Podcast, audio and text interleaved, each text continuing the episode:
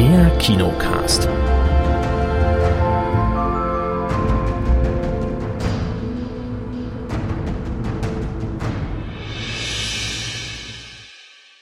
Hallo und herzlich willkommen zum neuen Kinocast. Hallo Kate mal wieder. Hey. Hallo. Hallo Chris. Einen wunderschönen guten Ja, Tag, hallo. hier ist der Erik, ja. Hallo Erik. Ja, hallo, hallo. ich grüße auch alle. Willkommen hier zur neuen Sendung vom Kinocast, egal wo ihr uns jetzt da gerade hört und wann. Wir haben Filme mitgebracht. Wir haben im Gepäck den Film Drive Away Dolls, den neuen Ethan Cohen-Film, der uns in der Sneak Preview überrascht hatte. Wurde der getippt? Ja, doch, ich glaube, irgendjemand Ja, hat wurde getippt hat diesmal, den ja. getippt diesmal. Ich hatte aber trotzdem keine Ahnung, worum es da geht. Ähm, dann habe ich einen, äh, einen der Oscar-nominierten Filme geschaut, nämlich äh, The Zone of Interest. Hat nichts mit The Zone zu tun, sondern The Zone. Und Serien haben wir heute natürlich, wenn die Kate wieder dabei ist. Da geht es wieder voran im Serienbereich. Avatar hat sie geschaut, also nicht die mit den blauen Schlümpfen, sondern Herr der Elemente, das Remake von dem, was ist das, Anime? Ja, ähm, Criminal Record hat sie auch reingeschaut da. Das kenne ich auch, weil den hatten wir für Fortsetzung folgt geschaut. Und ich habe mal reingeschaut bei Shogun, der neuen Serie von äh, auf Disney Plus. Das war es eigentlich schon. Ist aber viel, klingt nur wenig. Ähm, Chris, worum geht's denn bei Drive Away Dolls? Drive Away Dolls von Ethan Cohen, wie du es schon gesagt hast, ähm, mit Margaret Qualley, die die Jamie spielt, Geraldine Viswanathan, oder Geraldine Viswanathan, die die Marion spielt. Äh, das sind so die, die Hauptrollen. Es spielt noch ein bisschen Matt Damon mit, es spielt noch ein bisschen äh, der Kopf von Pedro Pascal mit. Und ähm, Äh, nicht nur, du hast den Anfang verpasst, das spielt auch ja, doch, ja, der Körper spielt auch kurz mit. Ja, okay, okay, aber wie lange? Zwei Minuten oder so. Ähm, genau. Geht darum, es ist, wir schreiben das Jahr, jetzt musst du mir auf die, kurz auf die Sprünge helfen. Es waren, Ist das zeitlich eingeordnet worden? das ja, ja, das war zeitlich eingeordnet. Ähm, das, also es ist nicht aktuell auf jeden Fall. Das muss ich- so ein 90er, oder? Nee, es, also es gab auf jeden Fall schon Mobiltelefone. Also es waren, ja, muss so um die 90er rum gewesen sein. Ist egal. Auf jeden Fall, ähm, Jamie ist so eine, eine junge Dame, ähm, die kompletter Freigeist ist, die äh, quasi macht, worauf sie Bock hat, macht, was sie möchte, äh, dementsprechend auch so ein bisschen, ja, ich will jetzt nicht sagen anstrengend fürs Umfeld ist oder für ihr Umfeld oder für ihre Freunde ist, aber, Ähm. aber ähm, auf jeden Fall diese Tendenzen dazu hat. Und die ist auf jeden Fall befreundet mit Marian und Marian ist eher so, äh, ja, introvertiert, also Jamie extrovertiert, Marian so introvertiert, zurückhaltend, wäre auch so ein bisschen kleines graues Mäuschen. Und ähm, die beiden, ja, sind in der gleichen Community unterwegs. Ah, ich krieg gerade den Hinweis, 1999 spielt das. Vielen Dank, lieber Erik. Und äh, Jamie hat sich jetzt gerade von ihrer Freundin getrennt, mehr oder weniger, äh, weil es so ein bisschen eskaliert ist. Ihre Freundin, oh, jetzt müsste ich nochmal gucken, wer die gespielt hat. Polizistin da. Ne? Ja, die Polizistin, genau. Äh, das war Beanie Feldstein, äh, Suki heißt die in dem Fall. Ähm, und ja, hat sich da mehr oder weniger wirklich von, von der getrennt und Kennt man aus Booksmart, ne? Hat man das Sneak. Ah, ja, stimmt, da kam die her. Genau, genau, genau. Und ja, äh, sucht halt quasi auch jetzt gerade wieder so ein bisschen Unterschlupf und eine Bleibe und alles. Und Marion möchte äh, ihre Tante besuchen in Florida, nach Tallahassee. und Birdwatching. Äh, was? Birdwatching. Birdwatching, ja, Vögel, Vögel Birdwatching. beobachten. Genau, Vögel beobachten. Und Jamie sagt, okay, da komme ich mit. Und Mary so, und so eher so, ähm, nee, eigentlich nicht. Ja, doch, doch, doch, doch, ich komme mit, ich komme mit. Und dann begeben sie sich eben zu einem, äh, zu einer Firma, wo man Autos zur, äh, also nicht mieten kann, sondern zur Überführung äh, benehmen kann, um eben irgendwo hinzukommen. Das ist auch so ein ganz spannendes System. Und sie erhalten dort eben einen Mietwagen und dieser Mietwagen hat es gewaltig in sich, weil äh, die transportieren darin eine Fracht, von der sie nichts wissen und werden daher so ein bisschen das Ziel, und nicht nur ein bisschen, sondern extrem das Ziel von einer Gangsterbande. äh, die, Erik lacht schon, ja, ich versuche es einfach recht nett zu umschreiben. Und die halt, äh, ja, da nennen wir es mal Hehlerware transportieren. Ähm, und die haben eben auch diesen Auftrag, die rufen kurz bevor die Damen in den Laden gehen, um das Auto zu holen, äh, dort an in der Firma sagen, ja, wir brauchen, das muss das Auto sein und das muss nach Tallahassee gebracht werden.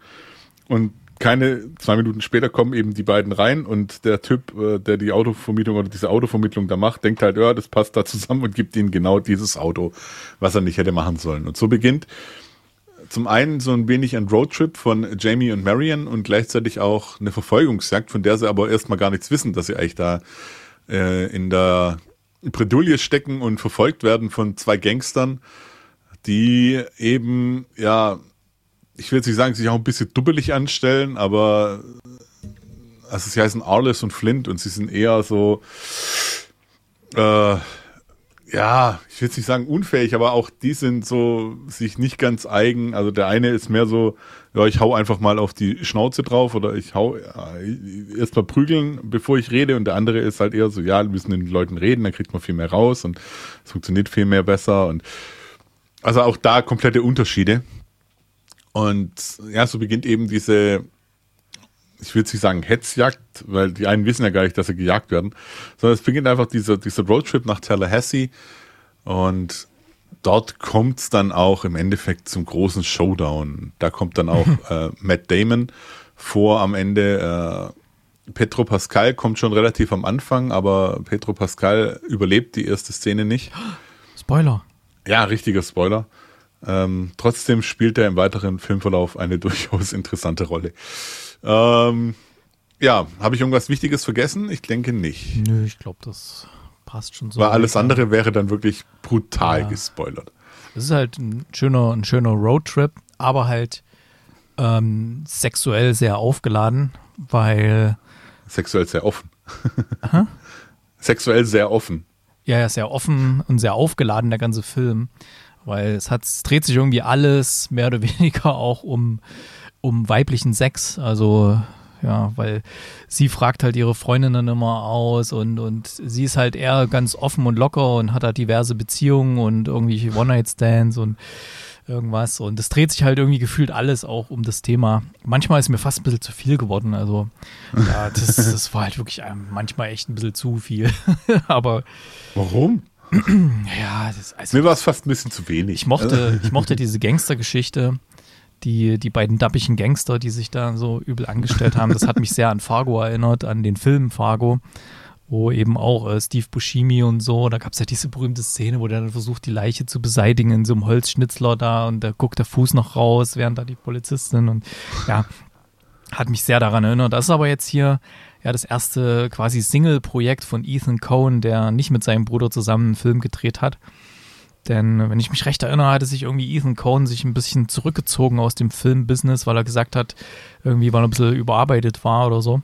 Und dann ja jetzt quasi sein erster Film wieder, wo er wieder zurückkommt ins Business und den alleine macht. Ja, aber ich mochte das sehr, diese, diese, diese Gangster, die da hinter denen her sind. Ähm, weil die beiden Mädels waren auch sehr witzig, die, die Interaktion war auch sehr gut geschrieben immer. Und gerade die eine, die so ein bisschen Mauerblümchenmäßig ist und die andere, die halt nur völlig ganz offen und locker mit allem umgeht, gefühlt. so, das war so dieser, dieser krasse Kontrast. Also bei so einem 80er Cop-Movie wäre das irgendwie so ein Buddy-Movie gewesen. Hier ist es eher so ein, weiß nicht, kann man es Girly-Movie oder weiß nicht, wie man es nennen möchte. Ähm, Nö, kann man doch auch Buddy-Movie nennen. Also Buddy ja, ist jetzt hier Buddy, nicht unbedingt ja. auf, auf auf Männer ähm, Ja, dann ist es ein, ein weiblicher Buddy-Movie, würde ich sagen hier, weil die sind beide so unterschiedlich, so verschieden und daraus ergibt sich so viel Sprengstoff und, und Konfliktpotenzial, aber sie mögen sich ja trotzdem, sind ja gute Freunde, sie leben ja zusammen, sie haben ja diese WG und ja, dann machen sie zusammen diesen Roadtrip. Und was ich halt auch äh, extrem cool fand, ähm, ich dachte erst am Anfang, der zeigt uns diesen Inhalt von diesem Koffer nicht. Da gab es so Szenen drin, wo sie den Koffer öffnen, äh, wo sie reinschauen. Das ist so Pulp Fiction-mäßig aufgebaut, dass du halt so siehst, so, oh wow, die sind völlig begeistert, was da drin ist. Und dachte ich schon, es ist wie bei Pulp Fiction, dass man es nie sieht. Es wäre eigentlich auch in manchen Filmen ja auch okay gewesen, aber hier hat es natürlich gerade noch die Brisanz, was dann da drin ist und dann dieses Absurde, äh, was daraus dann entsteht, was ich natürlich nicht spoilern möchte. Ne? Sehr lustig. Besser ist das, ja. Mhm. Ähm, Chris, wenn du die, die Chance irgendwo hast, wenn es den irgendwo äh, im Streaming-Service mal gibt oder wenn der auf Sky läuft, schau dir unbedingt die Anfangsszene mal an. Die war auch extrem cool und lustig, die du noch verpasst hast, weil du noch draußen warst ähm, nach der Moderation. Äh, die mit Pedro Pascal, die hat schon so diese ganze Stimmung für den ganzen Film gesetzt. Ja, ich habe ich hab ähm, so ein Stück weit noch mitgekriegt. So ein bisschen was habe ich mitgekriegt. Hm. Von dem Anfang. Also deswegen. Ja. War, war ja nicht alles schlecht. war schon extrem lustig, der Film. Und wenn sie, wenn sie die dann jagen und dann von A nach B fahren und falsche Hinweise kriegen von irgendwelchen Leuten und so, diese, diese beiden Gangster und herrlich. Und irgendwie sind sie dann alle da unterwegs, also auch die Ex-Freundin und was sind dann alle da unten. Hm. Sehr, sehr cool. Also macht, macht schon ein bisschen Mut auf neue oder macht schon ein bisschen Interesse für neue Filme von Ethan Cohn. Und bin da sehr gespannt, was da noch vielleicht so kommt. Kate, haben wir dir Lust gemacht mit dem Film? Interessiert dich das? Tatsächlich, ja. Hast die Chance. Ab 7, ab 7. März, diese Woche läuft er. In den deutschen ja, Kinos. Nee. Ich glaube nicht, dass ich das. Also im Heimkino dann, denke ich. Ja, vielleicht, höchstens, ich nehme die kleine. einen Screener für dich oder so, mal gucken. Gemütlich rein. Können wir mal schauen. Hm, das wäre natürlich auch eine Idee, ein Screener. Mal sehen, wer da der Verleih ist, ob die da Screener vergeben. Weil manche Verleiher, die machen nur äh, Pressevorführungen und die lassen irgendwie leider Stuttgart aus. Die machen das irgendwie in München, oh. in Berlin, Frankfurt und Ja, das ist halt der große, der große ja. Stadtname vielleicht einfach, der da echt hinwegblendet, weil wir haben das viel bessere Kino. Ja, das auch. So. Mehrere, nicht nur eins. Mehrere. Wir haben das Gloria 1 und das Gloria 2. ja. So sieht es nämlich aus, meine Freunde der Sonne ja. hier. Genau. Nee, aber es, es gab ja tatsächlich schon äh, Pressevorführungen. Ich war ja schon mal, als ich Urlaub hatte, bei, wie hieß dieser eine Tom Cruise-Film? Ähm, Mission Impossible. Jack, Jack Reacher oder sowas. Nee, irgend so ein, sowas wie in der Richtung. Na egal. Ich war hm. mal auch mal bei einer Pressevorführung mhm. von der Neuauflage von Die Fantastischen Vier. Also okay. hier mit, mit Kate Mara und so. Aha. Weiß noch, das der war im englischen her. Original. Das ist sehr lang her. War hm. ich aber für den Kinocast dort, ja. Ja, ja. Ich erinnere mich. Ich lese gerade hier, der Film äh, war eigentlich mal geplant, also den pitchen sie schon seit Anfang der 2000er, diesen Film, Drive Away Dolls. Und das sollte ursprünglich mal heißen Drive Away Dykes. Und wurde auch mal geplant mit anderen Hauptdarstellerinnen, zum Beispiel mit Holly Hunter, Selma Blair, Christina Applegate und Chloe Sevigny. Sehr interessant. Hat schon einiges durchgemacht. Aber ich glaube auch für die DarstellerInnen ähm, oder speziell für die Darstellerinnen kann man ja so sagen. Also, ich meine jetzt nicht besonders die Männer. Ich glaube, für die Darstellerinnen war das auch eine nicht einfache Rolle. Also gerade dieses sexuell aufgeladene, was da in jeder Szene drin ist. Und dann gab es ja auch ein paar diverse Szenen, ja, von irgendwelchen Masturbationsszenen und sonst was alles. Also ich glaube, dass, dass da musste auch ja gewisses Risiko eingehen, ähm, das in deiner Filmkarriere drinstehen haben zu wollen, so ein Film. Mhm. Ja, ja, gut, aber sowas hast du ganz arg oft. Also ähm, guck dir doch Anna de Armas an mit dem äh, Dingsenfilm, wo wir da hatten, hier mit, mit wo sie die, den, den ähm, Keanu Reeves da überfallen haben. Hm. Knock, knock. Ja gut, knock, das knock, war ja so ein Erstlings, äh, war ja einer der ja, ersten ja, Filme aber, von trotzdem, ihr. Ne? Auch ja. der steht bei ihr drin jetzt ja. in der Filmografie. Deswegen, aber du, ich habe jetzt äh, Poor Things gesehen, ne? Und was da Emma, äh, die, die, was, was die da macht, huiuiui, also pff, Ah, das hätte ich auch so nicht gedacht. Aber dazu kommen wir vielleicht in der nächsten Woche. Da, da brauche ich noch ein bisschen Zeit, um den Film gedanklich zu verarbeiten, um meine Gedanken zu sortieren. ähm, ja, was gehen wir dann so punktemäßig für Drive Away Dolls? Chris? Ich glaube, wir sind relativ nah beieinander. Ich habe 6,5 von 10 gegeben. Gibt es eine schon, Empfehlung für den Film ich, eigentlich? Ja, also ja. ich denke schon, dass man ihn angucken kann. Ich, mhm. da, aber man darf halt nicht so super zart beseitigt sein und äh, kein komplett äh, konservativ spießiger Typ, sag ich mal. Genau, sind ja einige rausgegangen aus der Ecke. Ähm, ja, ich gebe sieben Punkte und ich habe den ja. Film tatsächlich schon weiterempfohlen. Ähm, ja, gerade eben der Kate, ich war live dabei.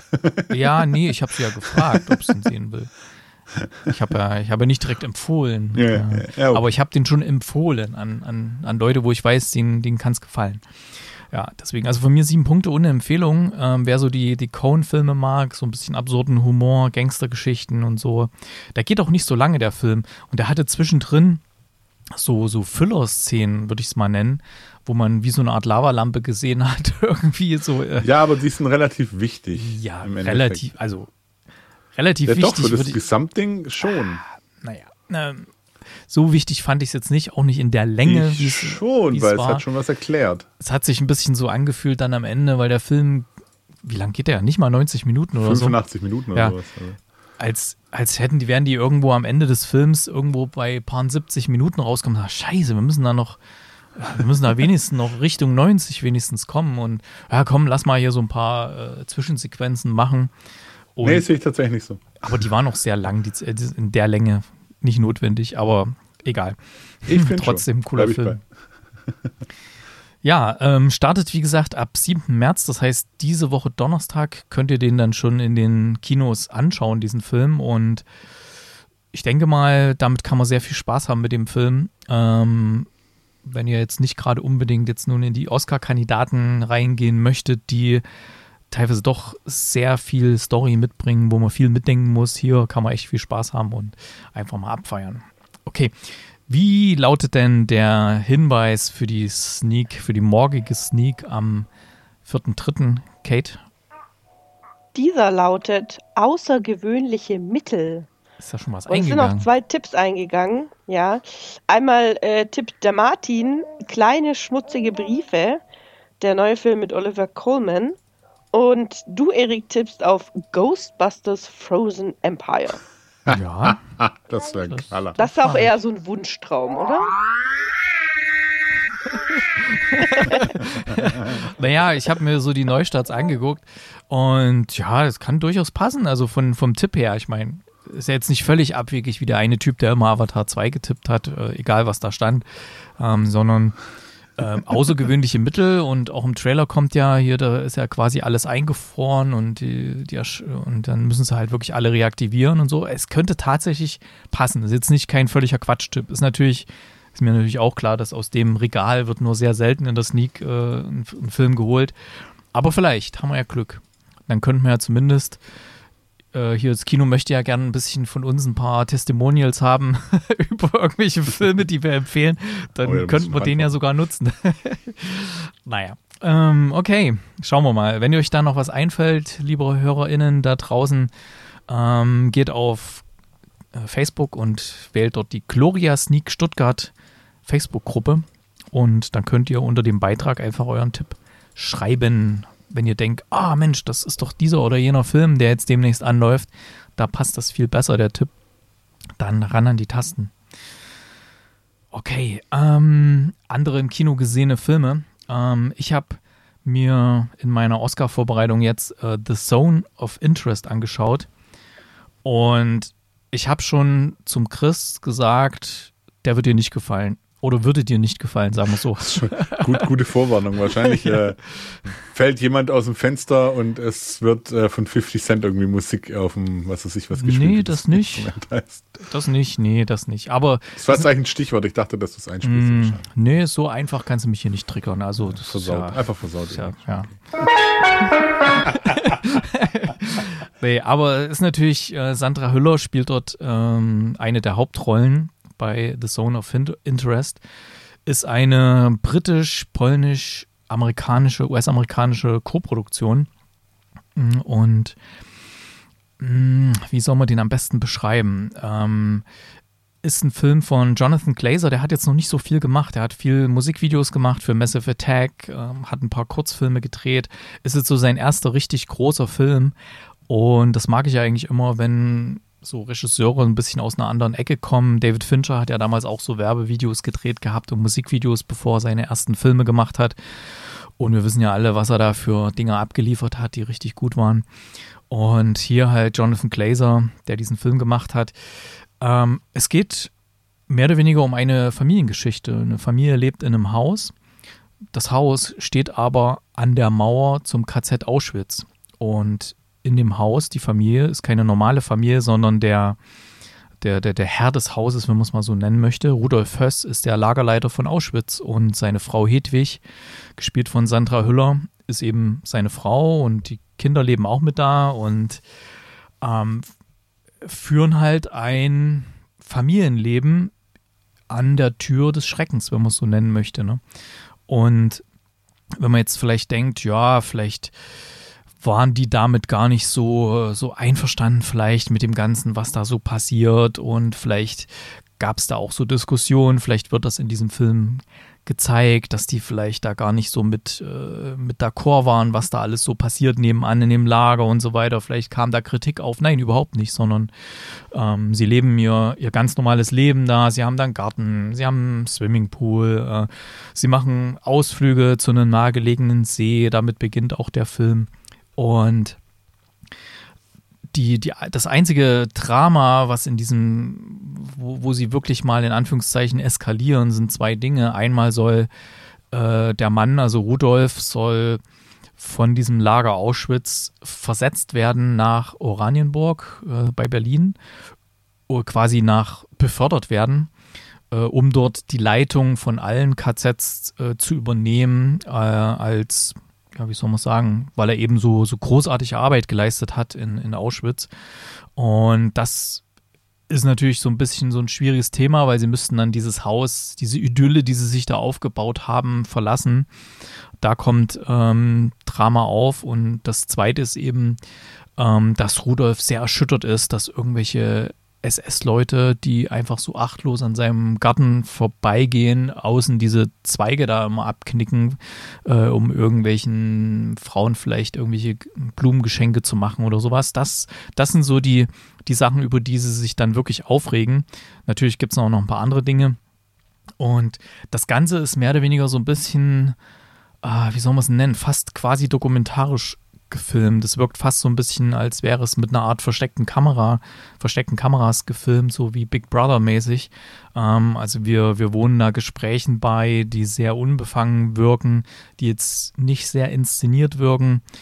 Ähm, wir, wir sehen halt diese, wie die miteinander umgehen auch und teilweise auch wie die, die Frau, die Hedwig, gespielt von Sandra Hüller, eben teilweise auch richtig heftige ähm, Reaktionen bringt, wenn zum Beispiel das, das Hausmädchen da irgendwas ähm, verschüttet oder so. Und das Hausmädchen ist halt eine, die, die aus dem Lager kommt, die dort halt zum Arbeitsdienst gezwungen wird in diesem Haus. Und die sagt dann halt, ja, wenn dir das nochmal passiert, dann sorgt mein Mann dafür, dass du nur noch Asche bist oder irgend sowas. Und immer solche, solche ganz üblen Dinge. Einerseits gehen sie mit denen ganz normal und freundlich um und dann kommen auch immer wieder so ganz fiese Kommentare und wir sehen halt auch immer wieder, wie irgendwelche Leute dort den Garten instand halten, die offensichtlich aus dem Lager kommen und dieser, ja, im Angesicht dieses Schreckens und dann empfangen sie halt auch noch Gäste, dann kommt eben die, die Schwiegermutter zu Besuch dort und das ist alles so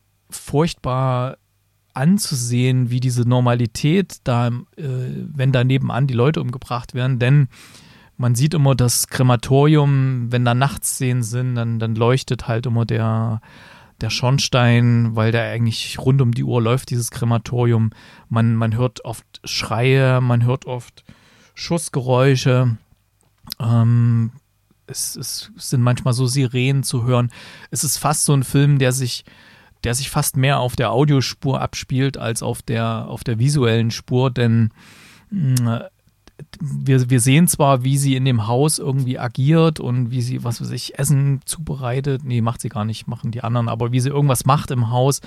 Und man hört aber eigentlich irgendwelche Schreie oder irgendwas oder das Krematorium, dieses dumpfe Wummern von Flammen ähm, hört man da die ganze Zeit und das ist einfach äh, wirklich furchtbar mit anzuhören, muss man fast sagen diesen Hintergrund, während sie da so dieses normale Leben leben. Ne? Und das ist ein ganz, in, in der Hinsicht ein sehr schrecklicher Film anzuschauen. Es hat aber so eine Ruhe, so ähnlich wie bei ähm, bei dem Film, der dir nicht gefallen hat, Anatomie eines Falls, Chris. Deswegen habe ich gesagt, der wird dir wahrscheinlich auch nicht gefallen, weil der auch eher ruhig äh, inszeniert ist.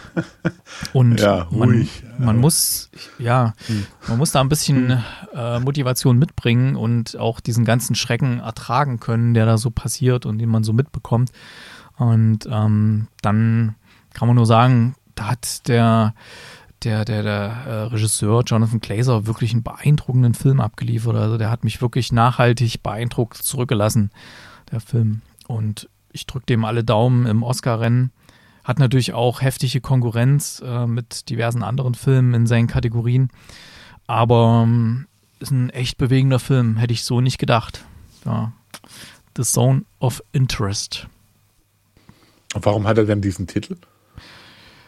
Ja, weil das Interessensgebiet von, von den Personen ist halt ein ganz anderes. Ne? Also sie, sie haben, Ja. das ist für die halt, oder für den Rudolf, äh, für den Mann ist es halt irgendwie Arbeit, ne? Die, die Juden da in Anführungszeichen da zu vernichten. Was heißt Anführungszeichen? Das ist, wird ja auch so genannt, die, die, die Vernichtung. Und ähm, wenn dann auch ähm, dann manchmal so erzählt wird von irgendwelchen Kindern und sonst was, oder wenn die, die Kinder von, von ihr, wenn die in ihrem Doppelstockbett liegen und der, das größere Kind hat halt irgendwelche, ähm, zum Beispiel Goldzähne, mit denen es spielt, die, die er irgendwo herbekommen hat. Du, es ist einfach so furchtbar, was man da an, ansieht und auch wie die Kinder schon ähm, da beeinflusst werden und ach, das ist alles ganz, ganz schlimmer, aber wichtiger und starker Film, der nicht umsonst schon so viele Preise abgeräumt hat und hier wahrscheinlich ähm, auch gute Chancen hat, irgendwas zu gewinnen.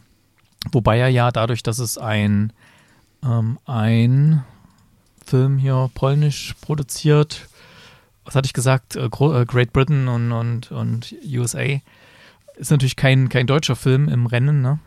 Normalerweise werden solche Filme von Deutschland produziert, aber hier waren sie gar nicht dabei. Aber Sandra Hüller ist dabei. Dann ist sie quasi sogar in zwei Filmen, die dieses Jahr in den Oscar-Rennen sind, mit unterwegs. Hm, krass.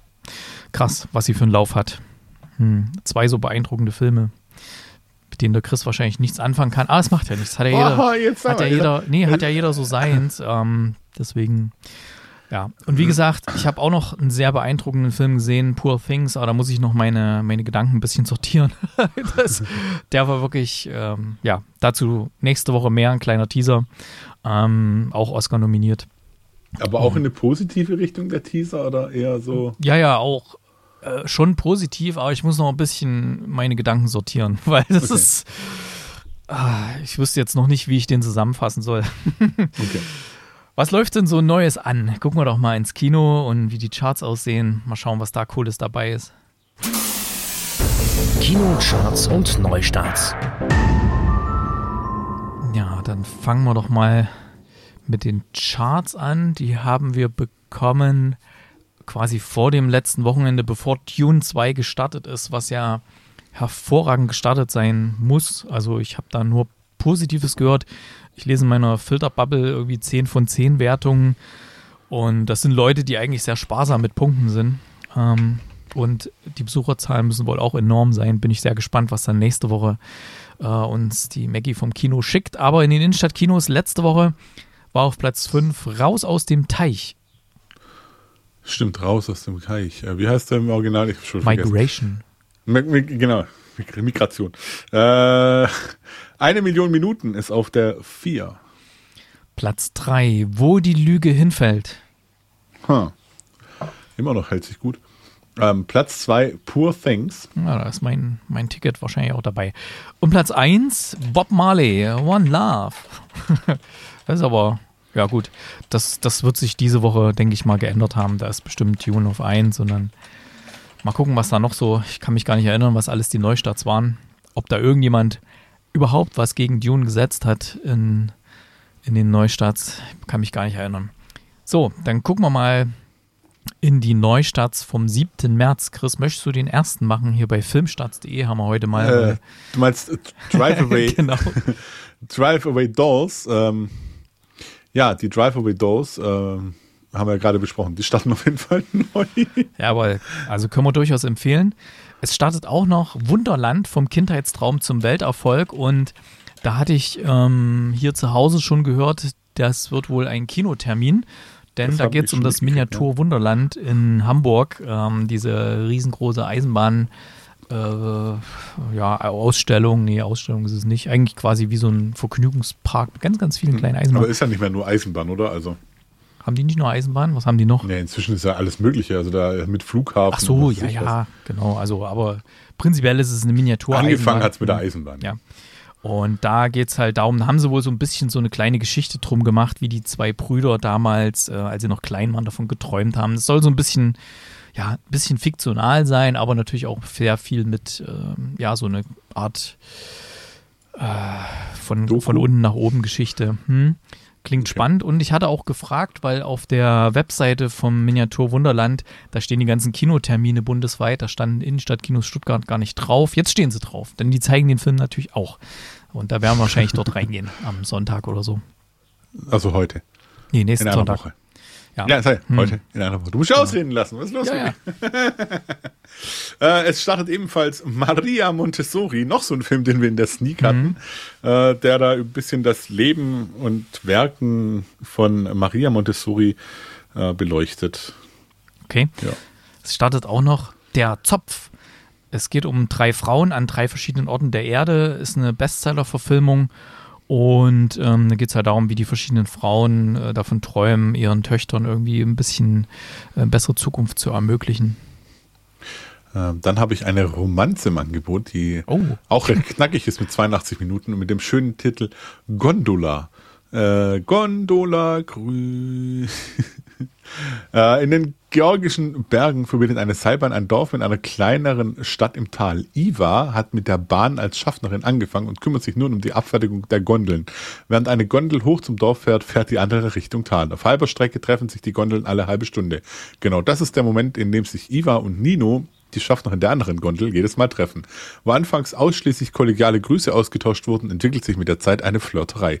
Was folgt, ist die ganz große Liebe und Stress mit dem Chef. Oh. Das klingt aber echt romantisch, wenn die dann in der Gondel sich immer gegenseitig begegnen und so. Das klingt schon, klingt schon schön. Die haben miteinander angegondelt. Ah, sozusagen. Wer weiß, was die sich da für Zeichen gemacht haben. Naja, ich habe noch einen Film im Angebot. Ein, ich nehme mal an, einen, einen türkischen Film. Da gibt es auch hier keine Beschreibung, weder bei Filmstarts noch bei Kino.de. Und ich werde ihn garantiert auch falsch aussprechen. Äh, Son Saki Ahmetin Türküsi. Ähm, vielleicht kann ja jemand von den geschätzten HörerInnen uns mal schreiben, worum es da geht und ob der irgendwie interessant ist, ob man den sehen sollte. Einfach ein Kommentar auf kinocast.net. Äh, weiter geht's mit einem Drama, das auch relativ kurz ist, mit 85 Minuten. Was ist eigentlich hier los? Äh, Julie, eine Frau gibt nicht auf. Die Ehe von Julie, äh, Lo, Lore, Calami, Lore Calami oder Lore Calami und ihrem bisherigen Mann ist Geschichte, weil es jedoch als alleinerziehende Mutter mit zwei Kindern in der französischen Metropole Paris viel zu teuer ist und das Geld nun knapp ist, ziehen die drei in einen Vorort. Dort mag das Leben zwar prinzipiell entspannter sein, aber wenn man wie Julie täglich für den Job trotzdem noch zurück in die Hauptstadt pendeln und seinem Ex wegen jedem Cent unterhalb hinterherrennen muss, bleibt das Leben leider hektisch. Die Dinge scheinen sich einfach nicht einpendeln zu wollen, denn selbst der Lichtblick eines besser bezahlten Jobs ist nicht von langer Dauer, als das Vorstellungsgespräch durch einen Streik im öffentlichen Dienst nicht mehr erreichbar scheint. Wie lange kann Julie diesen Stress noch aushalten? Oh je. Puh, naja. Klingt auch nicht nach dem Sneak-Tipp. Okay. Totaler Feel-Good-Movie klingt das. Also, Ich habe auch noch einen. Amer America heißt der.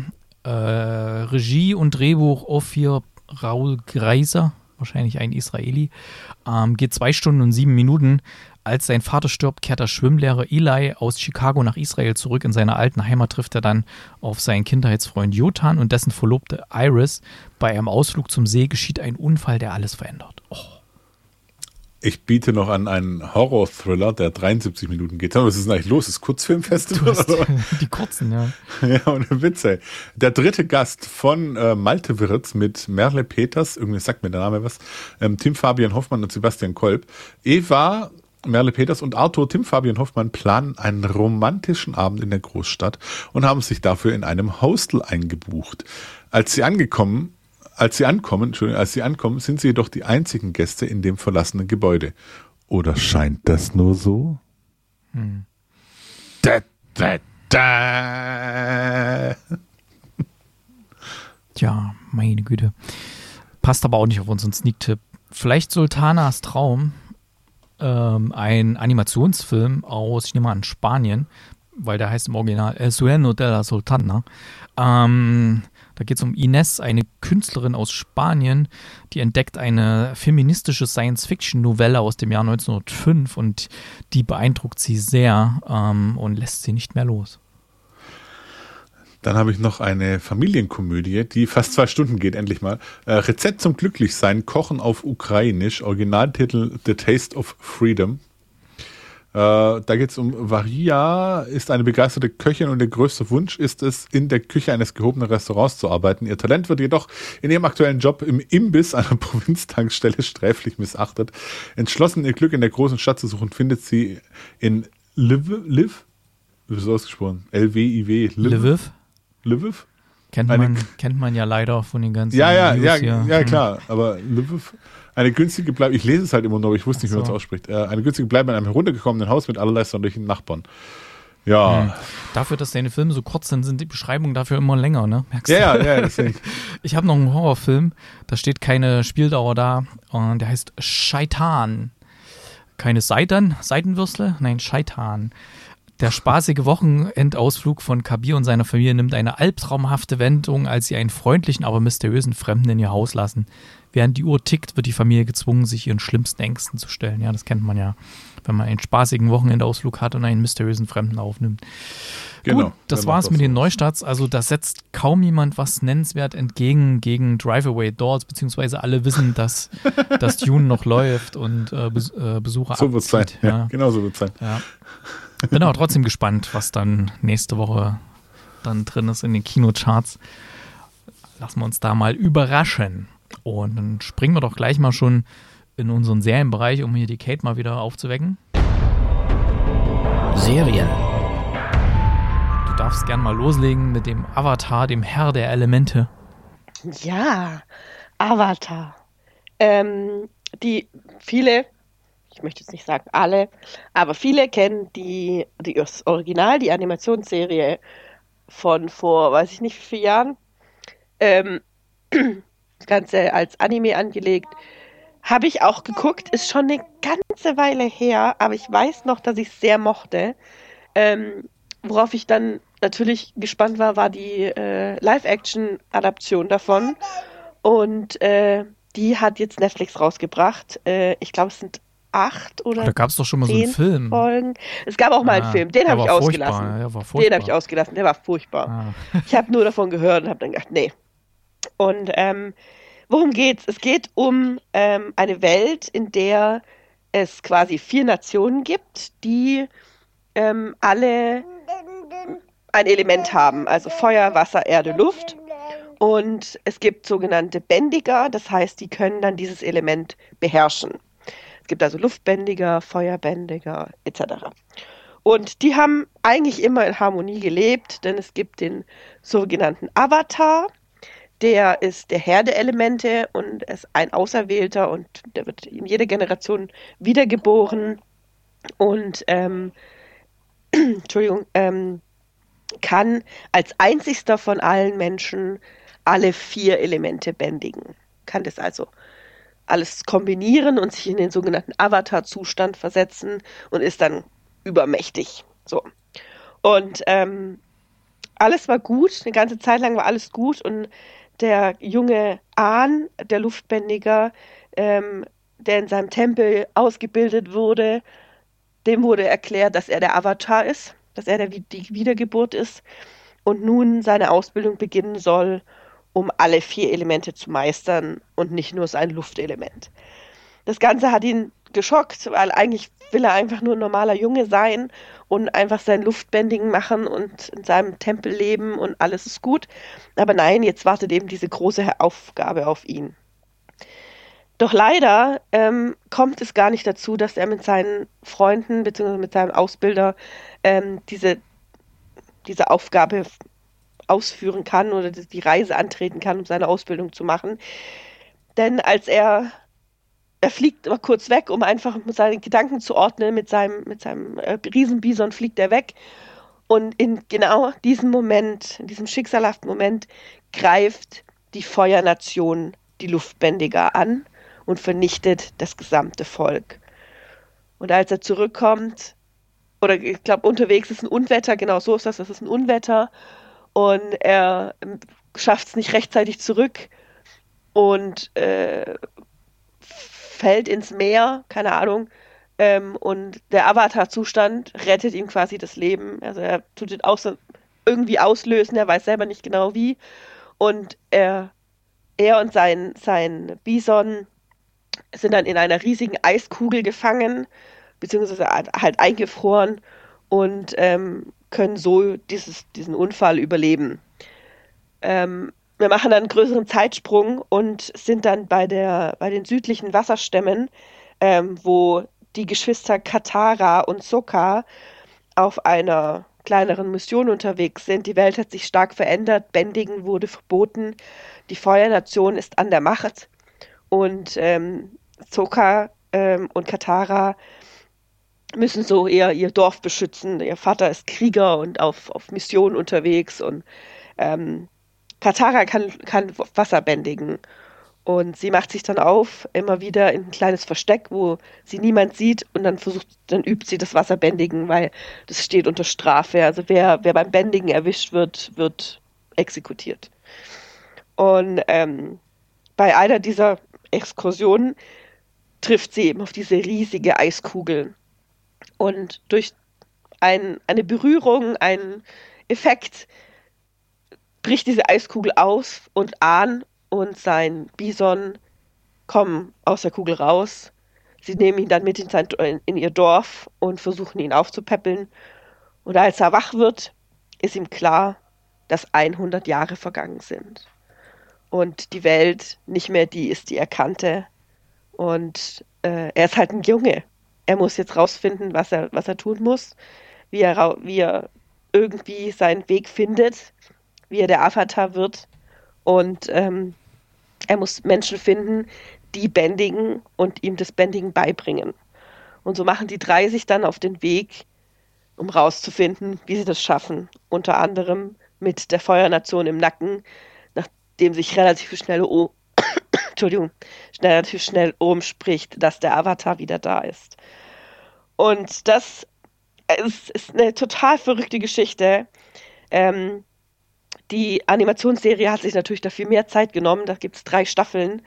Ähm, aber der, die neue Serie, die ähm, ist echt gut. Also mir hat die richtig gut gefallen. Ich fand die Besetzung teilweise nicht so super. Gerade die Hauptcharaktere von der Feuernation fand ich nicht super gewählt, aber ist okay. Aber quasi die drei Hauptcharaktere mit Katara, Ahn und Sokka sind super. Also die mag ich total. Ähm, ich hoffe, es kommt eine neue Staffel und es, geht weiter, die Geschichte geht weiter. Und ähm, ja, also ich kann es empfehlen. Es gibt sehr viel Kritik. Ähm, viele sagen, äh, dass man zu viel geändert hat vom Original und dass gar nicht, dass die Katara dem, dem Ahn gar nicht beibringt, wie man bändigt und so. Aber die sind halt auf dieser Reise und treffen immer wieder auf, auf Aufgaben, die sie erfüllen müssen, bis es dann am Ende der Serie zum, zum großen Showdown kommt quasi. Ähm, da ist gar nicht die Zeit gewesen, das zu erzählen. Also dafür, dafür, guckt man einfach die Animationsserie, weil da war einfach viel mehr Zeit, es zu erzählen. Ähm, da gibt es auch mal Folgen, die einfach langweilig sind. Ich erinnere mich noch dran. Ja. Ähm, weil einfach der Weg viel länger ist. Es ist wie, bei, wie ein bisschen wie bei Pokémon, wo es einfach so einzelne Folgen gibt, die nichts mit der Grundstory zu tun haben, aber die erfinden halt, haben dann halt so ein kleines Mini-Abenteuer in einer Folge. Und so ist es bei der Animationsserie von, von Avatar auch. Und das haben die halt hier weggelassen.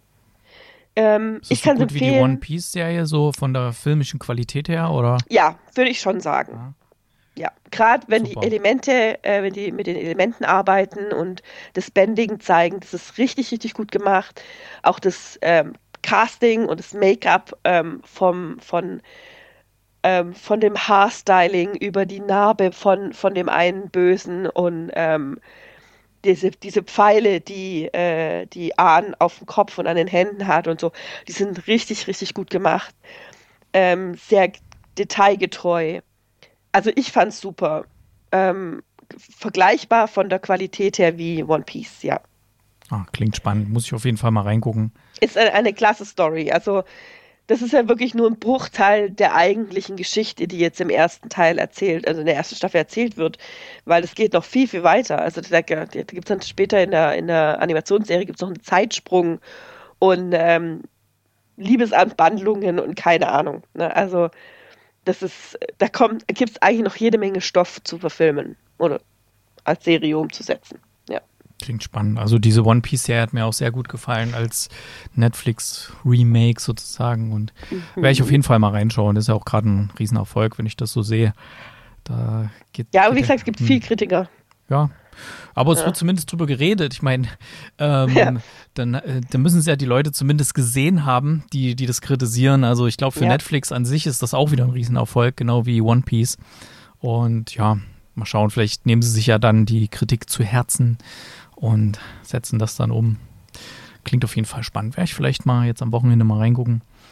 Und ja, ähm, was auch quasi eine, eine, eine werketreue Umsetzung ist, ist die Serie Shogun, die es jetzt gerade auf Disney Plus gibt. Die ersten zwei Folgen, besser gesagt. Und der Chris hat da ein bisschen reingeschaut. Ich habe die kompletten ersten zwei Folgen geschaut, die jetzt verfügbar sind. Und ich habe ganz dunkle Erinnerungen an die, an die Serie, die damals irgendwo im ZDF, glaube ich, lief mit Richard, wer war das? Chamberlain? Caradine? Ich weiß gar nicht mehr, irgendeiner. und, aber ich ganz, dachte, das war Caradine. Ja, Caradine. Caradine, genau. Und die Chamberlain war die Dornenvögel. Ähm, genau, habe ich noch dunkle Erinnerungen da, wie, wie er damals in diese, nach Japan kommt und ich konnte mich aber nicht mehr genau. Ich habe das auch nie wieder gesehen. Das, es war Chamberlain. Ja, doch Chamberlain, okay. ja, ja, war doch Chamberlain. Alles klar. Jedenfalls ähm, habe ich kaum noch Erinnerungen. Das heißt aber jetzt, dass die neue Serie sehr werketreu dem, dem Buch, was es da zugrunde liegt, ähm, folgt und ähm, dass auch einige Szenen, die in der Originalserie, nenne ich es jetzt mal, drin waren, hier auch äh, Einzug gefunden haben, wo sie sich gar nicht sicher waren, ob das passieren wird. Und als, als ich gelesen habe, um welche Szenen es geht, dachte ich, ah ja, stimmt, da konnte ich mich irgendwie dunkel dran erinnern. Denn als ich damals die Serie, die alte Serie gesehen habe, war ich ja noch relativ klein. Da hat mich äh, auch ganz am Anfang das sehr mitgenommen, dass da jemand geköpft wurde. Das hatte ich damals gefühlt zum ersten Mal gesehen äh, im, im, Film irgendwo. Und das fand ich doch recht heftig. Und aber gut, ich komme jetzt schon wieder zu viel tief rein. Worum geht's denn? Also Shogun, wir, es startet am Anfang erstmal auf so einem niederländischen Schiff. Und wir erfahren relativ schnell, dass es offensichtlich äh, fünf Schiffe gegeben hat, und der, der Kapitän, der sieht schon relativ durch aus, der, den wird er kennenlernen. Der sagt zu seinem Navigator, ähm, zu seinem Navigator John Blackthorn, äh, zu dem sagt er, ja, also wir, wir schaffen das nicht, wir sind hier, wir haben Skorbut, wir, wir sind hier total lost, äh, wir, finden, wir finden kein Land, wir finden Japan nicht, denn wir erfahren, dass äh, in der damaligen Zeit hatte, äh, hatten die Portugiesen und die Spanier hatten damals durch ihre, durch ihre Weltumsegelung, haben sie ja diverse Ländereien entdeckt. Und die Portugiesen und Spanier haben die Welt so ein bisschen unter sich aufgeteilt gehabt, wer welche Länder als, als Kolonie nutzen darf. Und ähm, Portugal hatte für sich eben Japan rekla äh, reklamiert. Und sie sind dort vertreten mit sogenannten Missionaren ähm, und diese Missionare sorgen aber halt auch für die für den Handel, für die, für die Ausbeutung des Landes, um eben Sachen, die dort vielleicht weniger wertvoll sind, aber in Portugal sehr wertvoll zum Beispiel, dann nach Hause zu, zu schaffen. Und Deswegen wollten andere Länder wie die Niederlande, die ja auch eine sehr starke Seemacht hatten zur damaligen Zeit und England auch, die wollten halt dieses mysteriöse Japan finden, um dort eben auch teilzuhaben an diesem ganzen Geschäft, was ihnen da vor ihren Augen entgeht. Aber die Portugiesen und Spanier, für die waren die Seekarten natürlich absolut geheim. Keiner hat das weitergegeben und keiner wusste auch, wie man da überhaupt hinkommt, äh, über welche über welche Seestraßen man überhaupt zu, nach Japan gelangt. Und dieses holländische Schiff mit unserem Navigator John ähm, ist eben eins davon von fünf Schiffen, die aufgebrochen sind. Die anderen vier sind schon verloren.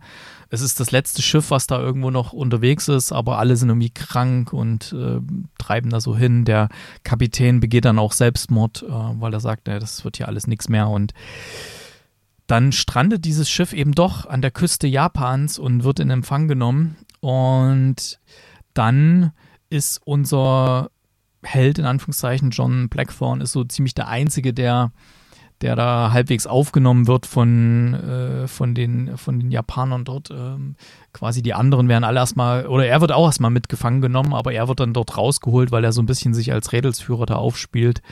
Und ähm, ja, von den anderen wird auch äh, wird einer hingerichtet, einer wird schlimm gefoltert und so.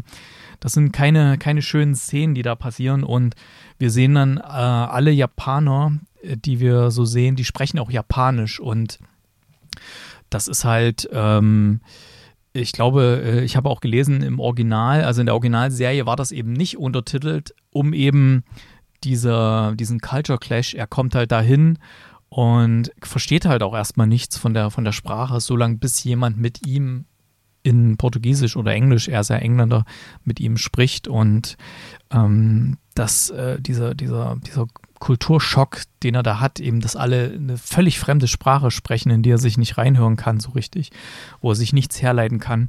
Ähm, aber hier bei Disney Plus hat man es wenigstens äh, untertitelt.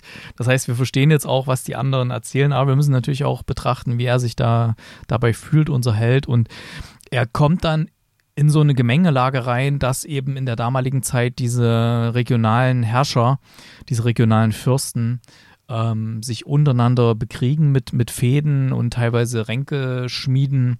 Und er gerät halt da genau mitten rein in diese ganze Situation. Und das wird eben in der zweiten Folge auch noch wesentlich deutlicher, wenn, wenn dann auch Angriffe passieren und ähm, ich fand es einfach, ich will mal nicht zu viel verraten, ich laviere da auch gerade ein bisschen rum, dass ich da nicht irgendwas spoiler, weil da waren einige Sachen drin, wo ich gedacht wow und so. Ähm, ich finde es extrem gut gefilmt, sehr gut gespielt. Für alle Lost-Fans, ähm, Nestor Carbonell spielt auch noch mit, den sehen wir dann in der zweiten Folge zum ersten Mal. Ähm, dann, ja, die Darsteller auch super gecastet, äh, wunderbar es macht einfach richtig Spaß. Es viel, äh, wurde sehr viel Wert gelegt auf Ausstattung.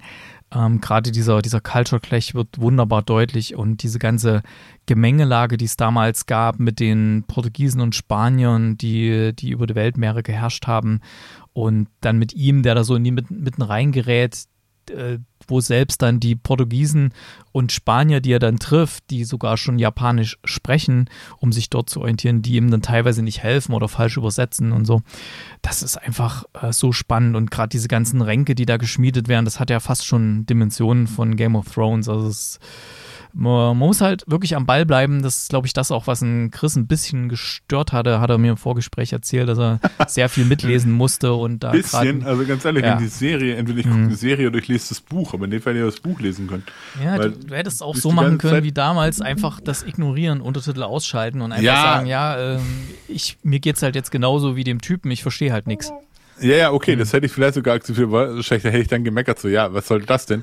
Äh, und ich weiß noch nicht, wie sich das entwickelt. Also ich finde es schon, ja, es ist alles sehr düster, es ist alles sehr Dingsen.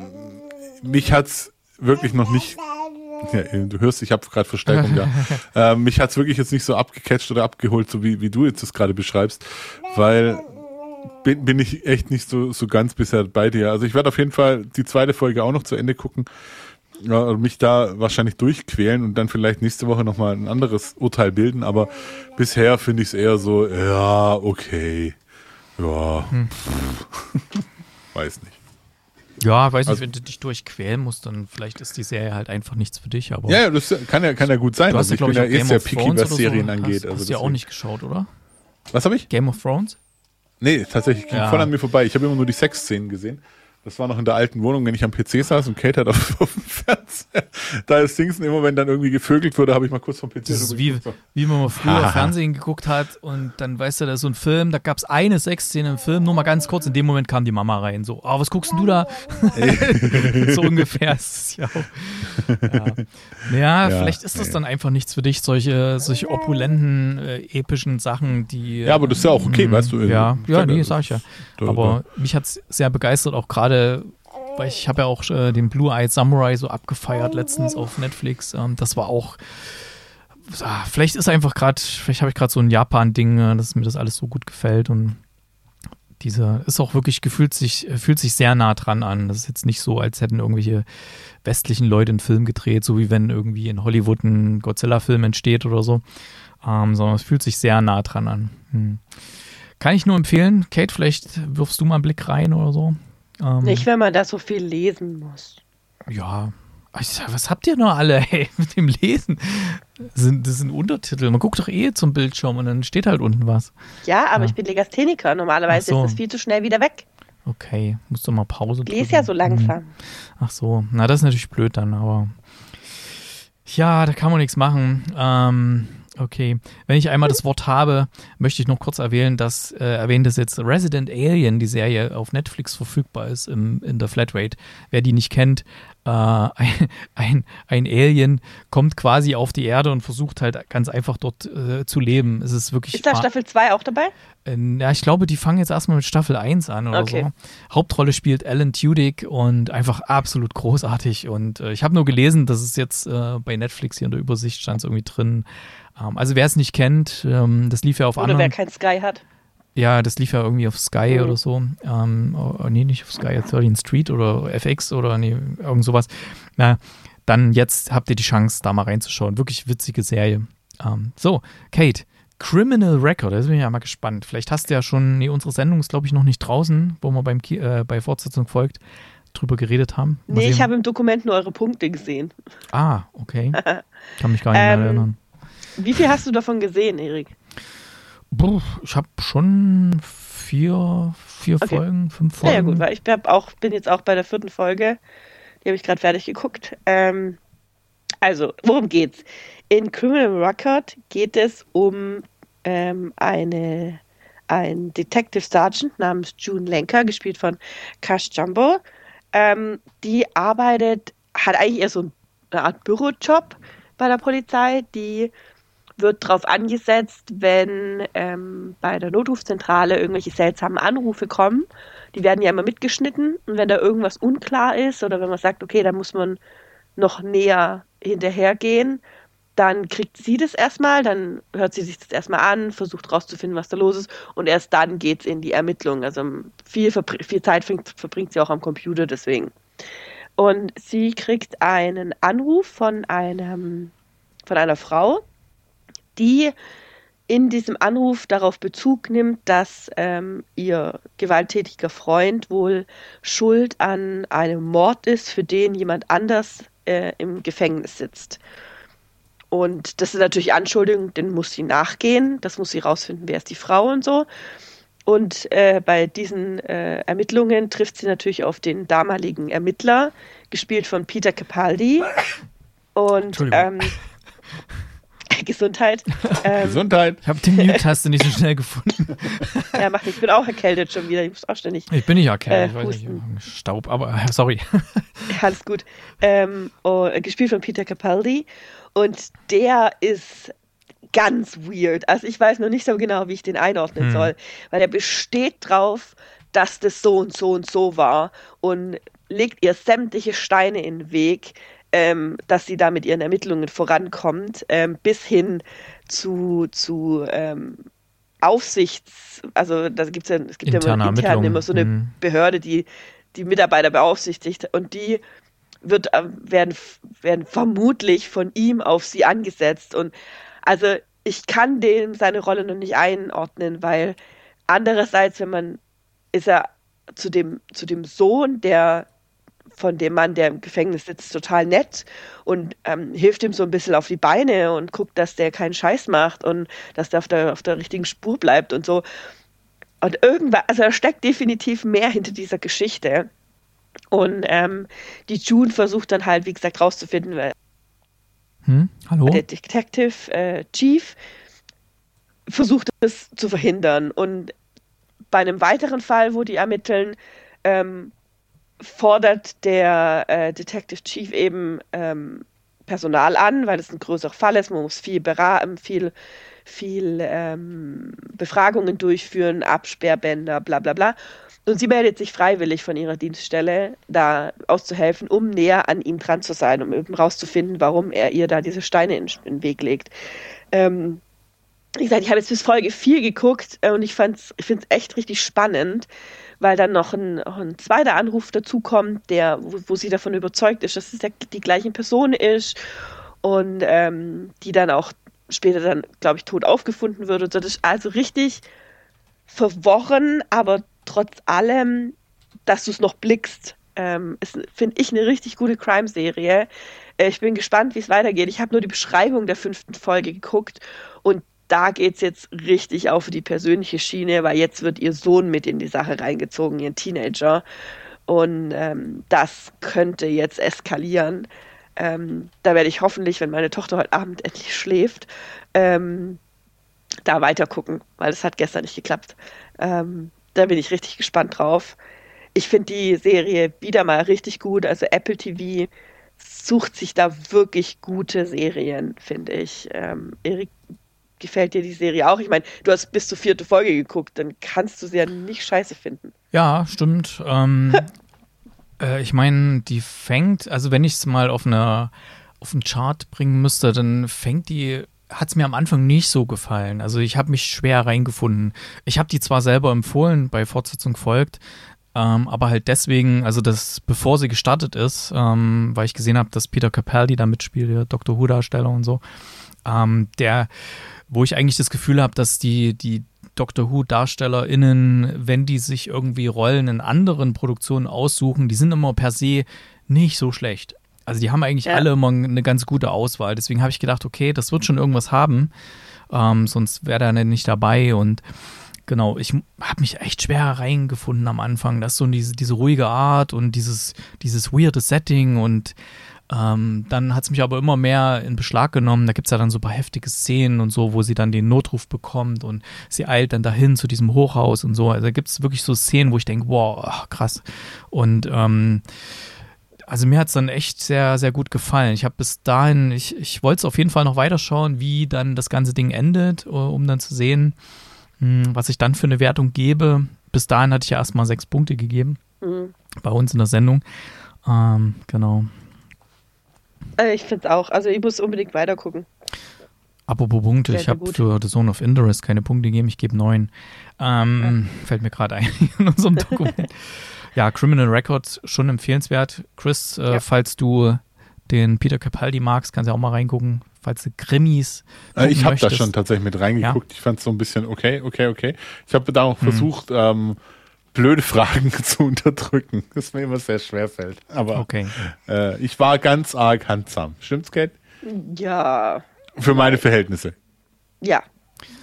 Ja, aber das mit Apple TV muss ich echt sagen, die Serienproduktion oder Filmproduktion, das ist jetzt, da ist nicht, die, die, die, die Ausschussquote ist nicht so, äh, bei Weitem nicht so wie jetzt bei, bei Netflix zum Beispiel, wo ja manchmal wirklich irgendwie stupiden Actionfilme oder sowas, sondern bei, bei Apple TV, das hat schon immer irgendwo Substanz, was da kommt. Wie ja auch bei Masters of the Air, die, also die neue Folge war auch wieder hammer, hammergut. Ähm, und kann ich auch nur empfehlen. Also wenn man, das fängt auch sehr, sehr, sehr ruhig und verwirrend an, Masters of the Air. Aber jetzt gerade die, die, die aktuellen Folgen, die letzten zwei, sind wirklich richtig gut. Du sitzt du dann da auf deinem, vorne, auf der Ecke von deinem Stuhl, weil es dich so nach vorne reißt und denkst so, wow, was ist das? Hm. Okay, gucken wir mal in die Neustarts hier. Ich habe ja eine kleine neue Rubrik eingeführt, Serien-Neustarts, ähm, auf die ich äh, auf die ich ähm, hinweisen möchte.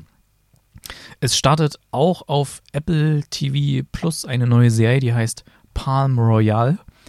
Ähm, Kristen Wick spielt da die Hauptrolle und da geht es um äh, in 1970er Jahren in Palm Springs. Sie versucht dann als, äh, ja, als, als Under, nee, nicht Underdog, wie nennt man das? Äh, sie versucht da halt reinzukommen in die, in die High Society und das sah ganz witzig aus, der, der Trailer. Palm Royale. Und wir wissen ja, wie wir gerade gelernt haben, dass die Apple TV-Sachen alle irgendwie eine gewisse Qualität haben. Also vielleicht ist das dann auch ganz cool. Laura Dern ist auch noch mit dabei. Ähm, dann eine Miniserie, die auf ähm, Apple TV Plus erscheint. Ja, genau. Ähm, die heißt im Original Manhunt, im Orgi äh, auf Deutsch heißt sie Nach dem Attentat, basiert auf einem 2007 erschienenen Buch uh, The 12 Days Search for Lincoln's Killer. Ähm, ist quasi eine, eine, eine fiktionale Entwicklung, ähm, quasi True Crime auf der Suche nach dem Mörder von Abraham Lincoln. Und das nächste, jetzt mal nicht Apple TV Plus, der, der nächste Neustart. Wenn man Sky hat und schaut da ein bisschen was, da wird man der Werbung nicht entgangen, äh, entgehen können. Heißt nämlich Helgoland 513. Da habt ihr ja bestimmt auch schon diverse Male jetzt den Trailer gesehen. Da geht es irgendwie darum, dass äh, auf der ganzen Welt irgendwie eine, eine, Pandemie herrscht oder sowas. Ähnlichkeiten sind rein zufällig. Und ähm, da sterben aber wirklich alle reihenweise und die haben äh, irgendwie auf Helgoland so eine Art Vault, man kennt das ja aus Fallout irgendwie, da gemacht, weil das ja eine Insel ist äh, im, in der Nordsee äh, wo halt ja, können halt die Leute dort überleben, wenn die sich nicht au äh, von außen irgendwie infizieren. Und da können halt irgendwie 15, äh, 513 Menschen dort überleben. Und da bauen sie halt für die dort so eine Überlebensmöglichkeit. Und klingt ganz interessant. Also Martina Gedeck mit dabei, Alexander Fehling, den ich ja eigentlich ganz gern mag. Mal schauen, die startet dann am 15. März auf Sky. Werde ich auf jeden Fall mal reingucken. Werde ich auch, glaube ich, mal ich werde es schon mal mit in unser Dokument für Fortsetzung folgt reinpacken. mal gucken, ob ich die anderen überreden kann. Ich gucke erst mal selber rein, ob es gut ist, bevor ich, bevor ich das den anderen dann richtig aufdrücke. Okay, das waren die Serien Neustarts. Was, wird, äh, was dabei für dich, Kate? Also ich gucke auf jeden Fall in Helgoland rein. Hm. Das werde ich auf jeden Fall machen. Bei den anderen bin ich mir noch unschlüssig. Ja. Okay, dann auf zu den Musiktipps für die Playlist. Music. Music. Kate, das steht jetzt schon ein paar Wochen drin, weil du nicht. Ja, ich habe das nämlich sofort reingeschrieben, als ich es gehört habe. Und zwar ähm, habe ich True Detective Night Country geguckt. Und ich glaube, am Ende der vierten oder fünften Folge im Abspann kommt dieser Song. Und es ist ein Cover äh, von Save Tonight. Und es ist so gut. Ich fand den Song so geil. Ich musste den sofort rausfinden. Und zwar ist der von ähm, Zayde Wolf. Keine Ahnung, ob ich das jetzt richtig ausgesprochen habe. Aber der ist richtig, richtig gut. Gibt's ich habe gerade mal reingehört. Das klingt ja extrem düster und so. Ja, aber ich nicht so wie so der gut. Robin Schulz Save Tonight. ich, ähm, klingt gut. Habe ich draufgepackt. Der Chris wird heute etwas politisch. Ja, tatsächlich. Äh, ich habe ich hab ja vor dem Vorfeld schon gesagt, ich weiß nicht, ob ich ihn draufpacken soll. Das, ja, mach einfach. Da schalten äh, unsere Hörer im Osten jetzt wieder ab. Siehst du. Ja, das äh, dürfen sie gerne, wenn, wenn sie dementsprechend. Ähm, nee, nicht nur, leider gibt es hier auch Idioten. Ja, ich wollte gerade sagen, deswegen mhm. ähm, kein Kinocast für Nazis. Äh, ich habe von Engst Herr Meier von der AfD. Finde ich einen ganz netten Song und ja. Oh, ich höre gerade rein. Schönes, schönes Gitarrenriff. Ja, ja. Ähm, Okay, dann muss Text. ich wenigstens mal ein bisschen was Fröhliches bringen. ich habe ich hab gerade letztens, ähm, hatte ich irgendwie, wo hatte ich das eigentlich gehört? Weiß gar nicht. Ach nee, stimmt. Ich habe ähm, ich habe ja jetzt entdeckt, äh, ich bin jetzt VW-Fahrer und hat es mein, mein VW hat kann ich äh, Streaming-Radio hören, ohne dass ich mein Handy irgendwie koppeln muss. Der hat das irgendwie, es ist Magie. Sag mal einfach, wie es ist. Es ist Magie. Ich weiß nicht, wie es funktioniert. Ich kann in dem Radio nicht nur DAB Plus und FM hören, sondern auch Webradio, ohne dass ich da irgendwie eine Internetverbindung. Ah, ich übrigens nicht. Ich habe es gecheckt. Ich, bei mir geht's nicht. Es ist pure Magie. Also ich weiß nicht wie. Und da, da kann man halt die ganzen Streaming-Radiosender und da habe ich einen entdeckt, der heißt Techno Classics. Und die haben echt coole Sachen, wirklich. Also wenn man da ein bisschen in den 90ern unterwegs war, in, in Discos oder so, so geile Dinge. Und da habe ich gehört, ähm, von, ähm, eigentlich ist es von Lambda und heißt Hold on Tight und geht nur so vier, fünf Minuten, aber es gibt einen richtig geilen Remix, der auch damals bei uns in der Disco immer lief, der geht zwölf Minuten und das ist der Nail Kane Remix und den, der lief damals bei uns immer in der Disco und er ist so geil und den packe ich jetzt einfach mal drauf. So, da ist er. Und das war's dann auch schon für heute, Mensch. Dann bin ich mal gespannt, was morgen in das Sneak kommt. Auf jeden Fall gibt's nächste Woche mein, mein, meine Kritik zu Poor Things. Ähm, ja, ihr könnt da schon mal Kommentare da lassen, wie ihr den fandet. Einfach kinocast.net am besten. Da lesen wir es am ehesten. Und ja, vielen Dank fürs Zuhören. Euch beiden vielen Dank fürs Mitmachen. Bis bald. Tschüss. Auf Wiederhören. Immer wieder gerne. Tschüss.